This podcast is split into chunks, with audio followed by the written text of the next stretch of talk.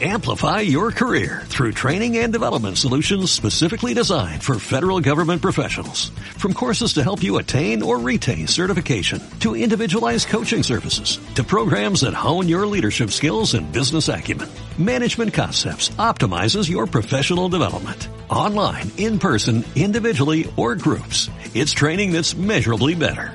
Learn more at managementconcepts.com. That's managementconcepts.com.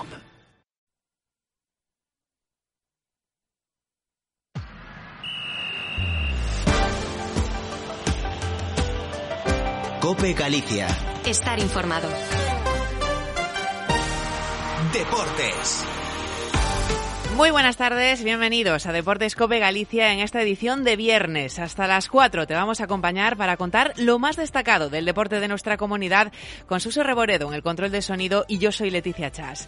El Celta ya está en Estados Unidos, continúa con su gira americana el equipo del Chacho Coudet, mientras Orbelín Pineda ha puesto rumbo a Países Bajos para sumarse a la pretemporada de la ECA de Atenas.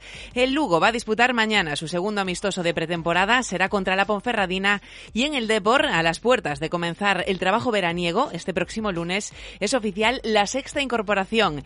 Regresa el lateral zurdo coruñés Raúl Carnero. Además, ya conocemos el proyecto de ampliación del estadio de Riazor en caso de ser elegido como sede del Mundial de 2030 y en baloncesto el Obradoiro ha hecho oficial su primer fichaje. Es el pívot lituano Marek Blasevich. Muchos asuntos por delante, todos los tratamos hasta las 4. Arrancamos con el avance. Y empezamos en Vigo, pero también cruzando el charco Santi Peón, porque el Celta ya está en Estados Unidos. Es correcto, lo que es lo mismo Leti, la segunda parada de la gira por Norteamérica de los Celestes, después del baño de masas que se dieron en México, la situación parece un poquito más tranquila desde que los Celestes han aterrizado en territorio yankee. Además, con la buena noticia, y esto es, insisto, noticia de que ya tienen a su disposición la ropa y las botas que en su día fueron extraviadas por la compañía aérea que trasladó al equipo rumbo a Norteamérica desde Alemania. Entre tanto, Orbelín Pineda ya está, como decías, en Países Bajos, donde se ha reencontrado con Matías Almeida para jugar la próxima temporada en el AEK de Atenas. A falta de que el acuerdo sea oficial, hablan sobre el ya ex compañero en el Celta, sobre Orbelín Pineda, Rubén Blanco y Renato Tapia. Creo que estuvo poco tiempo. Eh, creo que con, un poquito más de tiempo hubiera eh, podido demostrar eh, lo que nos, nos, demostraban nosotros en cada entrenamiento. Esperemos que, que, le vaya lo mejor en su carrera porque es un gran jugador y sobre todo mucho mejor persona. Y el Lugo ya piensa en su segundo amistoso de pretemporada. Los albivermellos se van a medir mañana a la Ponferradina en el campo Martínez Otero de Foz con motivo del trofeo Vila de Foz. Los menores de 6 años podrán entrar de forma gratuita y la entrada general es de 10 euros. El técnico Hernán Pérez destaca el nivel del rival que van a tener los suyos enfrente mañana. El sábado lo que comentas, ¿no? Un partido muy difícil para nosotros, con muchísimas ganas también. Un, equipo, creo, de los llamados estar arriba peleando por, por las cosas más importantes y vamos a tener que hacer otra vez las cosas muy bien si queremos estar a nuestro nivel. Y en A Coruña, el Depor ha confirmado su sexto fichaje, Raúl Ameneiro. Es Raúl García Carnero, llega cedido el Valladolid tras renovar hasta 2024 con el conjunto blanquivioleta y completa así la vuelta al club que le vio crecer. Lateral zurdo, coruñés de nacimiento, que jugó 11 años en el Depor desde los 12 hasta los 23 y llegó a debutar en primera de la mano de Miguel Ángel Lotina en 2010. 86 partidos en primera división y más de 100 en segunda entre nueve equipos, llega para competir con Héctor Hernández en el lateral izquierdo. Y también os contamos que en segunda de la Federación, Mario Domínguez, ex del Depor, precisamente precisamente ficha por el Arosa y Yelko Alfaya vuelve al Corucho después de su paso por el Bergantiños. En baloncesto, el Obradoiro ha anunciado su primer fichaje. Es el pívot lituano Marek Blasevich, tiene 20 años y procede del Zalgiris Kaunas. Así valora esta incorporación José Luis Mateo, director general del Obra. Con Marek incorporamos a un pívot de talento y potencial que esperamos se pueda desarrollar con nosotros a la vez que ayuda al equipo a ser mejor. Es capaz de anotar en el poste y finalizar con ambas manos, de pasar el balón y también destaca por su movilidad a pesar de su juventud, tiene ya una experiencia importante y sobre todo la ambición y capacidad para competir. Ha elegido el club, la ciudad y la liga adecuados. Seguimos con baloncesto en Leboro. El Leima Coruña incorpora al base escolta sueco Ole Ludvist, que procede además del Oviedo, y renueva también el equipo naranja a Alex Hernández. Además, el técnico porriñés Javier Rodríguez es el nuevo responsable del banquillo de Movistar Estudiantes. En fútbol sala, el ala cierre brasileño Neguiño ficha por el Noia Portus Apostoli de cara al próximo año en la máxima categoría del fútbol sala. Y Lara Balseiro, ex del Burela, llega al Marín Futsal. En voleibol, el Boiro anunciaba ayer que el entrenador argentino Marcelo Benavidez no va a seguir en el equipo de cara a la nueva temporada y en balonmano la portuguesa Ana Seabra se suma al cuerpo técnico de Abel González en el Atlético Guardés. Hasta aquí nuestro avance, pero ahora seguimos hasta las 4 y te contamos mucho más del deporte gallego, todo lo que tiene que ver con lo que ha sucedido en nuestra comunidad.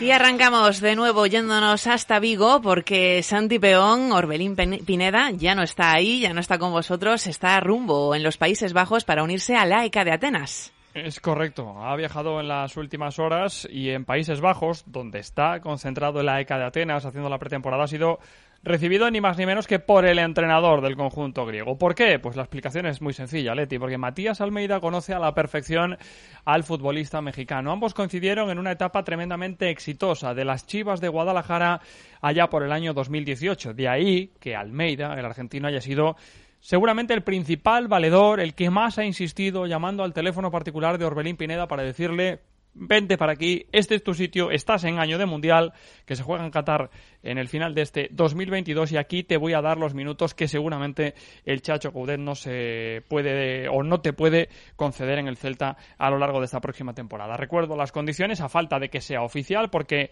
ni griegos ni celestes todavía le han dado oficialidad al acuerdo. Recuerdo que se marcha cedido para la próxima temporada sin ningún tipo de opción de compra por parte de la ECA de Atenas porque Carlos Mourinho cree fehacientemente que Orbelín Pineda está destinado a triunfar aquí en la ciudad olímpica. Pero oye, como además llevas ya días comentándonos los pocos efectivos que tiene Chacho Goudet allí en Estados Unidos, queremos saber también eh, de las próximas incorporaciones. ¿Cómo está el tema de Unai Núñez? Bueno, pues fíjate si está calentito el tema de Unai Núñez, Leti, que hay quien confirma, esto siempre hay que cogerlo con pinzas, lo comentamos porque puede ser un tema importante para las próximas horas, pero insisto, cogerlo con pinzas, hay quien comenta a través de las redes sociales que a lo largo de la mañana se ha cruzado con Unai Núñez en Vigo. Ya sabemos que el futbolista lleva dos días sin entrenar con el Athletic Club de Bilbao, que a esta hora de la tarde sigue siendo su club. Su situación en el conjunto eh, vasco, todo el mundo lo sabe. Iba a ser el cuarto central para Ernesto el Chingurri Valverde. Quiere salir, quiere tener minutos y él está convencido de que eso puede suceder siendo futbolista del Real Club Celta. El acuerdo sigue pendiente de que se cierren los típicos flecos. La operación podría cerrarse, según distintas informaciones, en torno a los 6 millones de euros, que es lo que el Celta va a pagar al Athletic Club de Bilbao. Porque ya venimos contando desde hace días, Leti, que el acuerdo entre Unai Núñez y el propio Celta a nivel particular entre estas dos partes es total y absoluto desde hace ya, insisto, varios días. Además, la idea es que esto se pueda cerrar, si es posible, a lo largo de las próximas horas, porque lo que quiere el club, sobre todo lo que quiere Eduardo el Chacho Coudet, es que el futbolista no pierda más tiempo si va a ser celeste y se pueda reincorporar lo antes posible a lo largo de los primeros días de la próxima semana a la concentración del equipo por Norteamérica. Claro, y esa gira, eh, ¿cómo va a ser un poco el planning de los próximos días? Afortunadamente ya con el material deportivo recuperado. Pues sí, bueno, las últimas horas el equipo ha volado desde la capital de México, desde el DF, rumbo a la ciudad norteamericana de San José. Es decir, el equipo ya está en los Estados Unidos. A partir de ahora, sentarse un poco, descansar, ya tienen la ropa, ya tienen las botas, pueden volver, por lo tanto, poco a poco a la normalidad. Les ha recibido el buen tiempo y, sobre todo, el calor que hace en la costa oeste americana a estas alturas del año. El equipo está concentrado ya en la localidad californiana de Oakland un sitio que además tiene muy buena pinta. Yo no he tenido la suerte de visitarlo, pero desde luego que la bahía de San Francisco en general es de esas zonas o de esos puntos que uno tiene marcado siempre en su mapa particular a nivel de viajes. El equipo, como digo, está concentrado, va a empezar a trabajar teniendo en cuenta que su próximo, su segundo y último partido de esta gira norteamericana, que de momento desde el club confirman y confiesan que está siendo un rotundo éxito después de lo que ha sucedido sobre todo en México, el baño de masas que se ha dado el presidente Mourinho y principalmente la gran estrella de la plantilla del Celta como es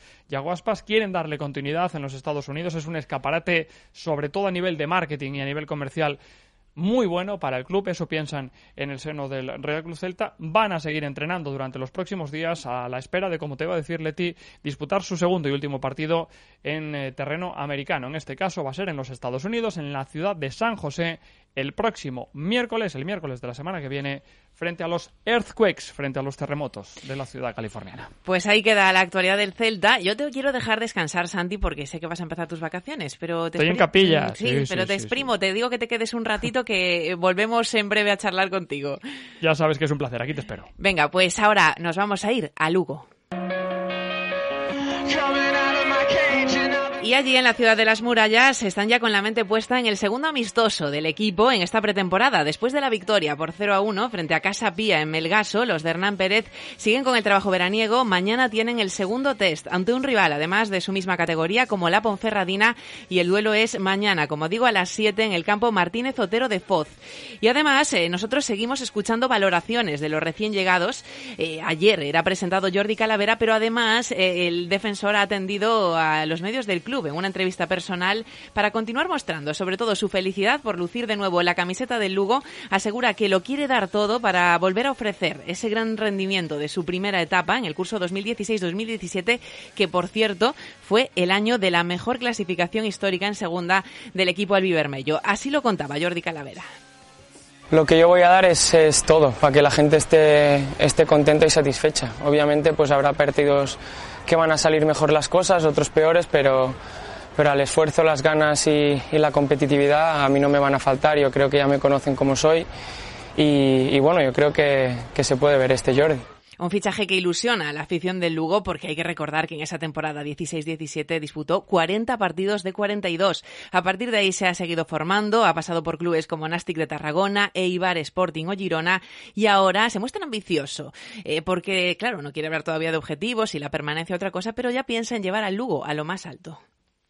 Bueno, pues la verdad que el recuerdo que tengo de la gente es, es magnífico, es fenomenal. Eh el cariño eh, que me tenían y, actualmente me tienen, incluso durante los años anteriores eh, por, redes sociales eh, me han mostrado, pues la verdad que, que ojalá poder vivirlo igual y, y, poder ser un año magnífico, maravilloso y, y poder intentar llevar el Lugo a lo más alto. Pues ojalá que así sea. Hacemos una parada y nos vamos a Coruña. ¿Qué tal? Buenas tardes. Bienvenido a Mediodía Cope. De lunes a viernes, de 1 a 4 de la tarde, en Mediodía Cope, Pilar García Muñiz te da todas las claves para entender la actualidad que te rodea. El mundo es digital.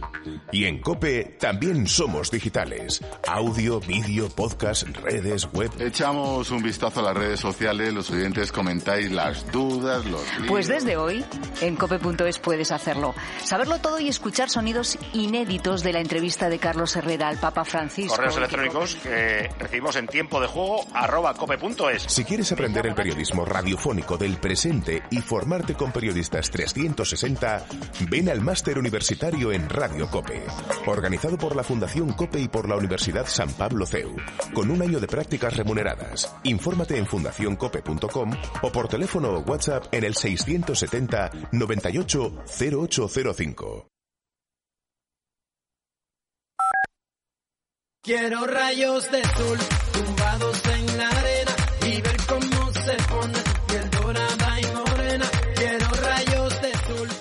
Bueno, con esta sintonía ya uno se anima un poquito más, ¿eh, Raúl? De cara a lo que nos viene el fin de semana. Sí, sí, de cara al fin de semana y con este calor para un poquito de playa también. Tenemos que agradecérselo a nuestro técnico Suso Reboredo, mientras que aquí en A Coruña vamos a hablar de ese sexto fichaje que confirmaba el Depor, eh, digamos, una cara nueva entre uh -huh. comillas, ¿no? Porque vuelve a casa, Raúl. Sí, sí, con el mensaje nunca deixache de ser parte danos a forza Raúl, grazas polo teu compromiso en vídeo no a túa casa, neno, confirmaba el Depor en redes sociales el fichaje de Raúl García Carnero. Lateral izquierdo de 33 años llega cedido del Valladolid, equipo con el que ha renovado hasta 2024. El jugador quería venir y ha hecho todo lo que ha estado en su mano para conseguirlo, aceptando incluso una bajada en su ficha. Y haciendo un poco de honor a la canción de Iván Ferreiro, Raúl García Carnero puede decir que vuelve a casa. ¿Mm? Coruñez de nacimiento, fichó a los 12 años por el Depor procedente del Victoria y llegó a debutar en primera en 2010 con Miguel Ángel Lotina en un encuentro frente al Atlético de Madrid en el día de ruido Vicente Calderón. Lleva a jugar otros cuatro partidos en primera con el Depor antes de irse e iniciar un viaje que lo ha llevado por hasta ocho equipos españoles antes de volver ahora al Deportivo. Llega para hacer competencia Héctor Hernández en el lado izquierdo, aunque también puede jugar de central, un puesto que no parece tener del todo cerrado Borja Jiménez. Y vamos a hacer repaso, porque la pretemporada del Depor echa a andar este próximo lunes, tempranito, en torno a las 8 de la mañana, ya exámenes médicos, analíticas y luego la bienvenida del entrenador a los recién llegados, a los que ya estaban. ¿Cómo está la situación actual de la plantilla Pues, blanquiazul? De momento, con la de hoy, seis caras nuevas de cara a esta temporada 22-23 en el Depor. Tiene Borja Jiménez. El primero fue el delantero Gorka Santa María, al que siguieron Víctor Narro, Isi Gómez y el portero Edu Sousa. La semana pasada fue el de anunciado Roberto Lave y hoy Raúl Carnero. A ellos se sumarán los renovados Jaime y Antoñito y el resto de jugadores que ya contaban con contrato en vigor. Ian Macay, Pablo Brea, Trilli, La Peña, Borja Granero, Héctor Hernández, Bergantiños, Villares, Quiles, Doncel y Jeremay. Los que no estarán serán los rescindidos Jorge Balín y Yago Gandoy. La plantilla blanquiazul está ya bastante configurada para echar a rodar el próximo lunes. Es cierto que todavía se trabaja para alguna incorporación más. Está pendiente la delantera. Ya decíamos aquí hace algunos días que Miku, el atacante venezolano, estaría deseoso de continuar, pero el Depor quiere seguir mirando el mercado porque ya ha hecho alguna incorporación ahí. Ha llegado Gorka Santamaría, tiene Aquiles con contrato en vigor y prefiere tomárselo con calma para ver también las posibilidades que ofrece. Luego, em, hemos visto, estos son los jugadores que están, algunos se han ido, las rescisiones que comentábamos, pero se ha despedido Noel, que, que ha tardado, ¿no? Porque hace tiempo que conocíamos esa incorporación al Real Madrid, pero ha querido decir adiós y lo ha dicho con cariño tam- también al Depor. Sí, esta mañana publicaba en su cuenta de Instagram una carta de despedida con una foto suya de, de pequeño con la camiseta del Depor cuando empezó a jugar en Alevines, en la que asegura que no le resulta fácil decir adiós, que ha sido un privilegio formar parte de la familia blanquiazul y que desde su libertad ha optado por seguir otro camino, otro, sendero diferente que le transmite seguridad de una decisión acertada. Recordar que Noel fue traspasado hace relativamente poco al Real Madrid, previa compensación económica al Deportivo, que también percibiría una cantidad de porcentual de un futuro traspaso por derechos de formación. Bueno, pues también le deseamos toda la suerte del mundo a Noel en esta nueva etapa y también hay que decir eh, que puede dejarle más dinero todavía al Depor, como comentabas Raúl, eh, si, si sigue progresando en el mundo del fútbol. Y queremos hablar ahora de la carrera hacia el Mundial de 2030 porque han iniciado en Galicia ese camino los estadios de Riazor y Balaídos. Ya sabéis que la propia Real Federación Española confirmaba en las últimas horas los 15 estadios que pueden aspirar a ser sede de ese Mundial en la candidatura conjunta con Portugal, con el país luso.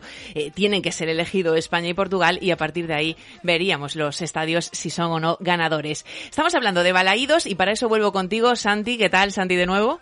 Aquí sigo achicharrado, bajo el sol de la Toscana, que diría el otro.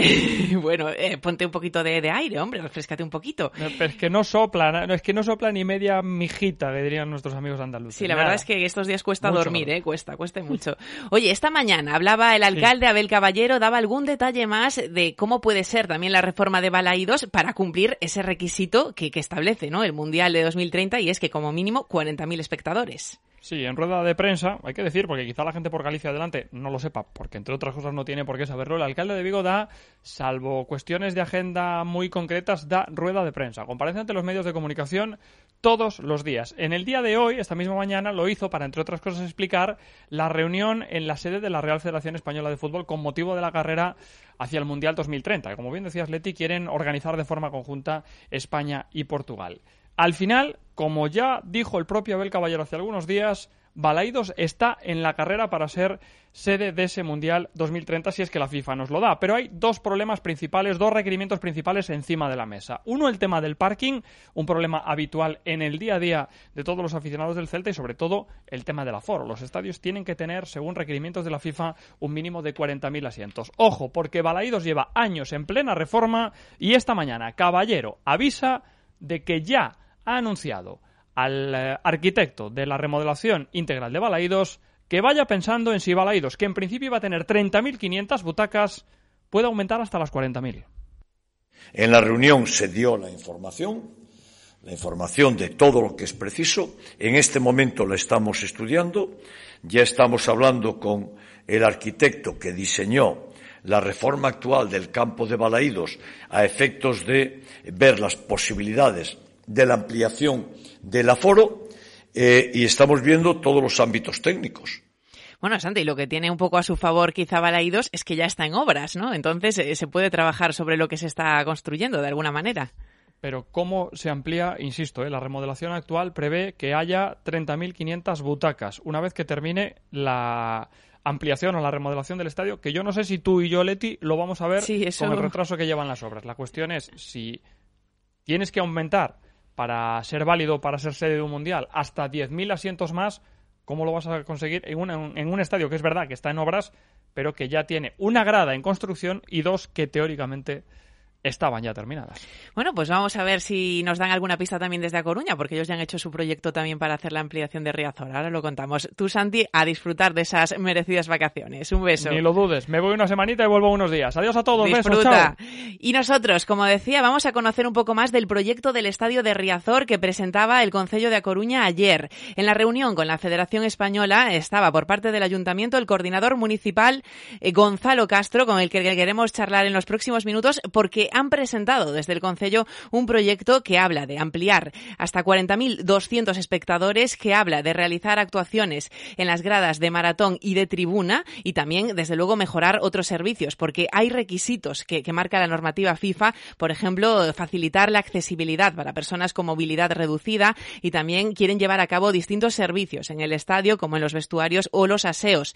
Luego se habla de una reurbanización de la zona del entorno del estadio de Riazor para que todo quede más integrado dentro del el paseo marítimo y el propio estadio. Y sería ya cubierta la zona que hay mm, en que va desde Manuel Murguía también a la avenida de La Habana. Eso es lo que trabaja el proyecto del de, Consejo de A Coruña, que en la nota de prensa que facilitaban a los medios de comunicación hablaban también de querer situar de nuevo la ciudad de herculina un poco en el punto de mira y dentro de, del foco que supone un, un evento como es el Mundial de 2030. Vamos a seguir intentando conocer un poquito esos detalles. Hacemos primero una pausa y charlamos eh, con el Concello Coruñés.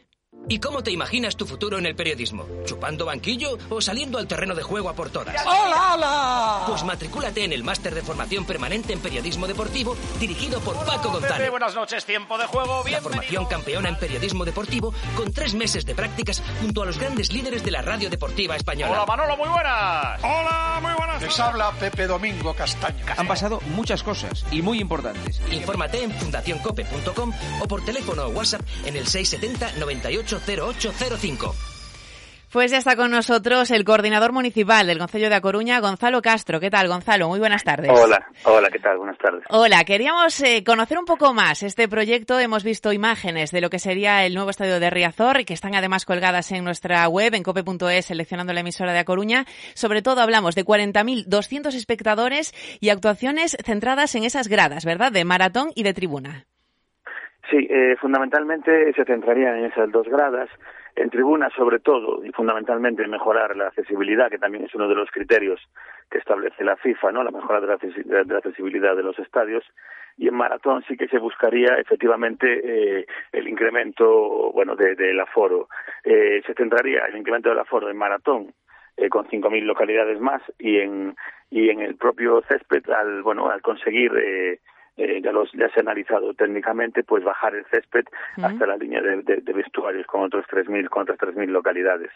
Eh, queremos hacer una grada, eh, fundamentalmente en, en maratón, que sea simbólica. Quiero decir, es una grada que tiene mucha historia, ¿no? En, en el estadio, allí estaba la curva mágica que todos los aficionados del deportivo, sobre todo los que, bueno, los que somos de cierta generación, eh, cuando se empezó a tener una grada de, de animación, ¿no? En la antigua grada de general conocemos, y es una grada que bueno que, que, que queremos que recupere su pues su simbología y que bueno eh, y que tenga bueno pues una grada de animación eh, considerable como un fondo digamos eh, pues bastante amplio al estilo del estadio del Liverpool de Anfield Road o al estilo del, del estadio de, de, de, Borussia de Dortmund que tienen gradas de animación en los fondos que son auténticos referentes no a, a nivel europeo en esta en, en, este proyecto incluso incluiríamos de nuevo eh, la torre de, de maratón eh, dentro del propio estadio, quiero decir, con visibilidad hacia, hacia el estadio, que se viese esa torre que es emblemática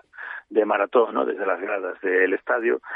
Y, y bueno, es un poco también buscar cumplir con los requisitos, pero al mismo tiempo recuperar, ¿no? Un poco el espíritu de, de Riazor y de sus 75 años de, de historia, incorporando elementos que tienen un, un profundo significado desde el punto de vista simbólico. A mayores, bueno, eh, creemos que no debemos de quedarnos simplemente en una reforma eh, que busque aumentar la capacidad del estadio. Creemos que debemos de buscar una reforma que amplíe los servicios del estadio, que lo haga más accesible, que tenga, digamos, líneas de evacuación que se adapten a los requisitos del siglo XXI, a un auténtico estadio de, cinco estrellas para lo que se necesita para un evento de este tipo.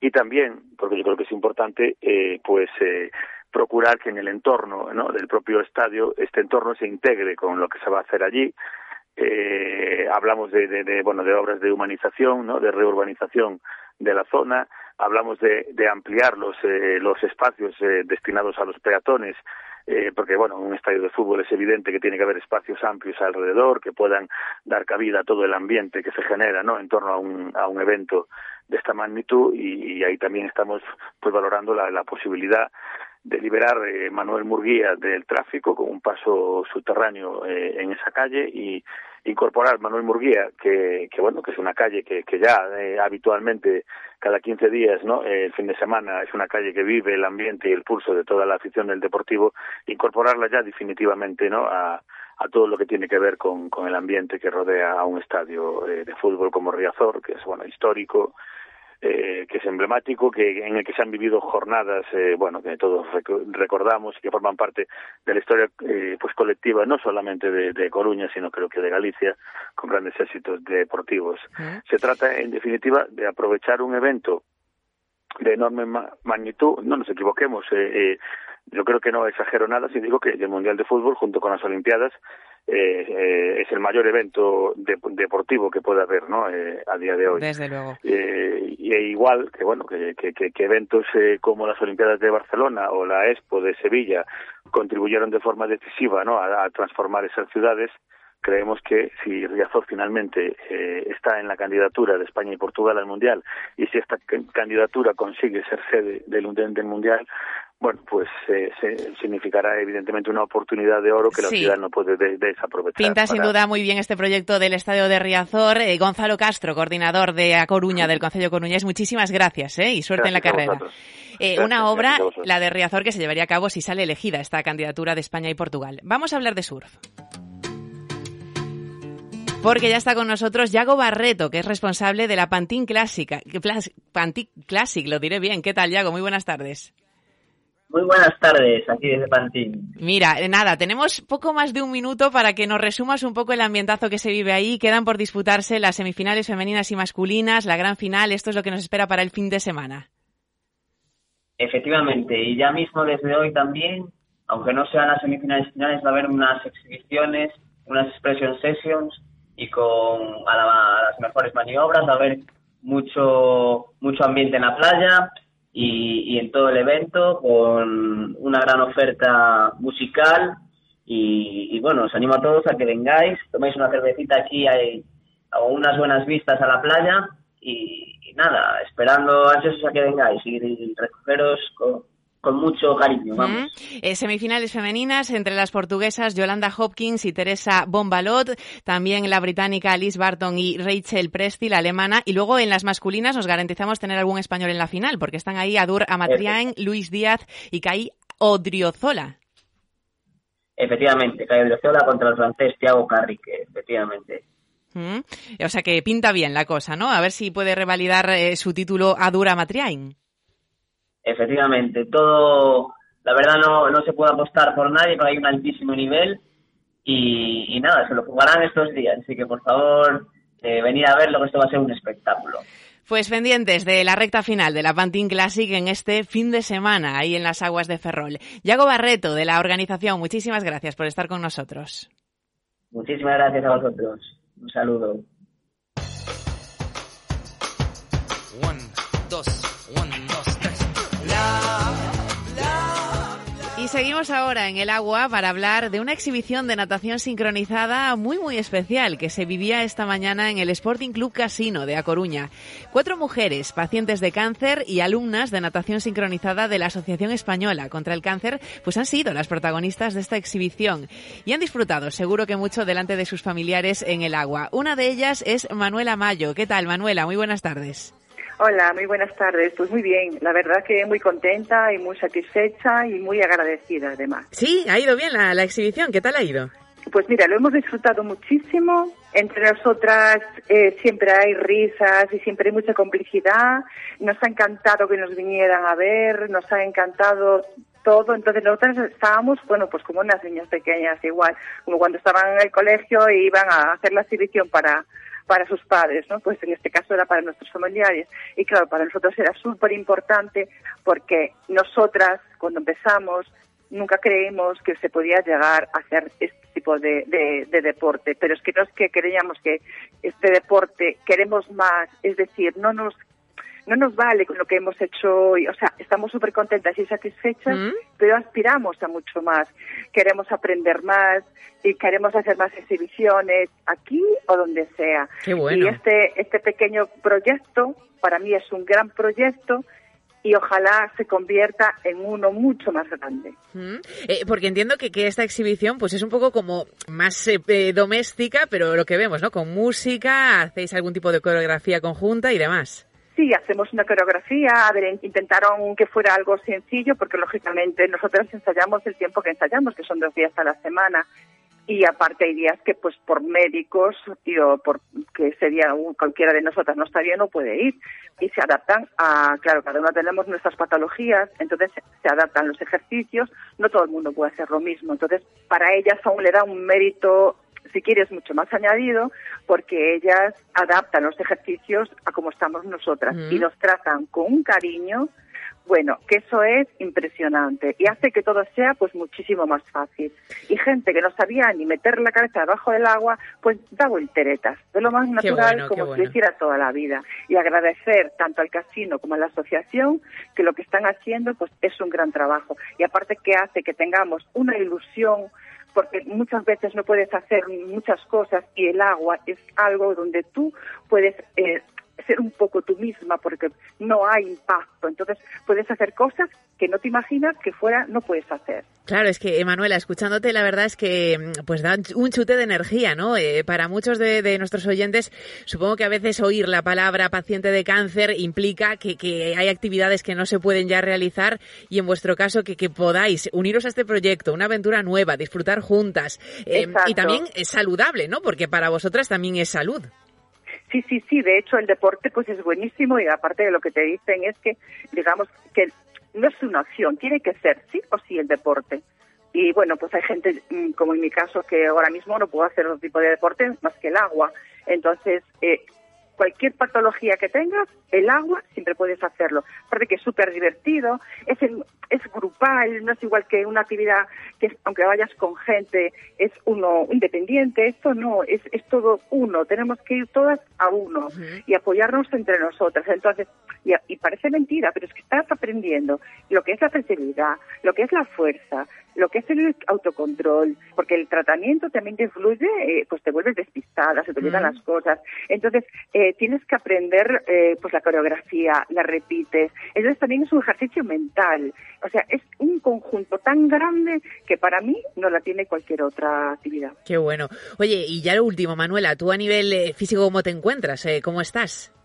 Pues mira, a nivel físico, eh, ahora mismo estoy, bueno, pues más o menos pero es lo que te digo. Yo, por ejemplo, tengo unos, unos problemas que yo no puedo hacer yoga, yo no puedo hacer pilates, no puedo hacer muchas cosas. Pero eh, yo saber que puedo estar en el agua, para mí es lo más. O sea, ya me encuentro con otra energía, con ganas de hacer cosas, vibras de otra manera, ¿sabes? Estás como en otra onda. Yo animaría a la gente, a la gente que ahora mismo no está pues en su mejor momento, que está en un momento bajo pues por el tratamiento que es muy duro, pues porque realmente te ves distinta, porque realmente ya no vuelves a ser la que eras antes y a veces no tienes fuerzas para hacer deporte. Simplemente el mero hecho de que vengan allí y se metan en el agua, aunque en este momento no puedan hacer nada, les aseguro que con estas chicas y con el equipo que hay, en poco tiempo se empiezan a soltar y se empezarán a encontrar mucho mejor. Porque Seguro aparte que es sí. muy terapéutico. Además que, que hemos visto el cartel que realizaba la Asociación contra el Cáncer eh, con vosotras, ahí de protagonistas eh, vestidas, ¿no? Para la exhibición y Sí, está muy muy chulo, sí, ¿eh? Es muy bonito. Sí, la verdad nos encantó. Nosotros para nosotros fue una sorpresa porque no nos habían dicho nada, ¿no? Y cuando los vimos dijimos, bueno, súper bonito, la verdad. Es que además se implican un montón, un montón, un montón. Nos dan muchísima fuerza, siempre con risas, siempre con abrazos, siempre con...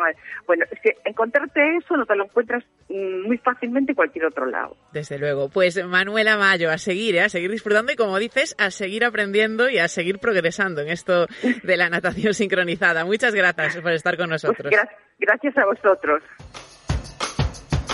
Y con esto nosotros terminamos recordando que el próximo lunes es día de iniciar la pretemporada para muchos equipos, eh, lo es para el Deport, también el Pontevedra, en los de la primera ref, el Racing de Ferrol ya está trabajando y en la segunda ref el Compostela va a empezar también sus- eh, su trabajo estival de, la mano ya de Fabiano al frente del conjunto santiagués. Así que el próximo lunes os daremos buena cuenta de cómo han vuelto los jugadores de todos estos equipos. Mientras os dejamos que sigáis disfrutando del fin de semana y os quedáis aquí en la compañía de la cadena Cope. despertar, una vacuna sin comercial, un baile de dos que va con paz. Si la suma es buena, da tres o más.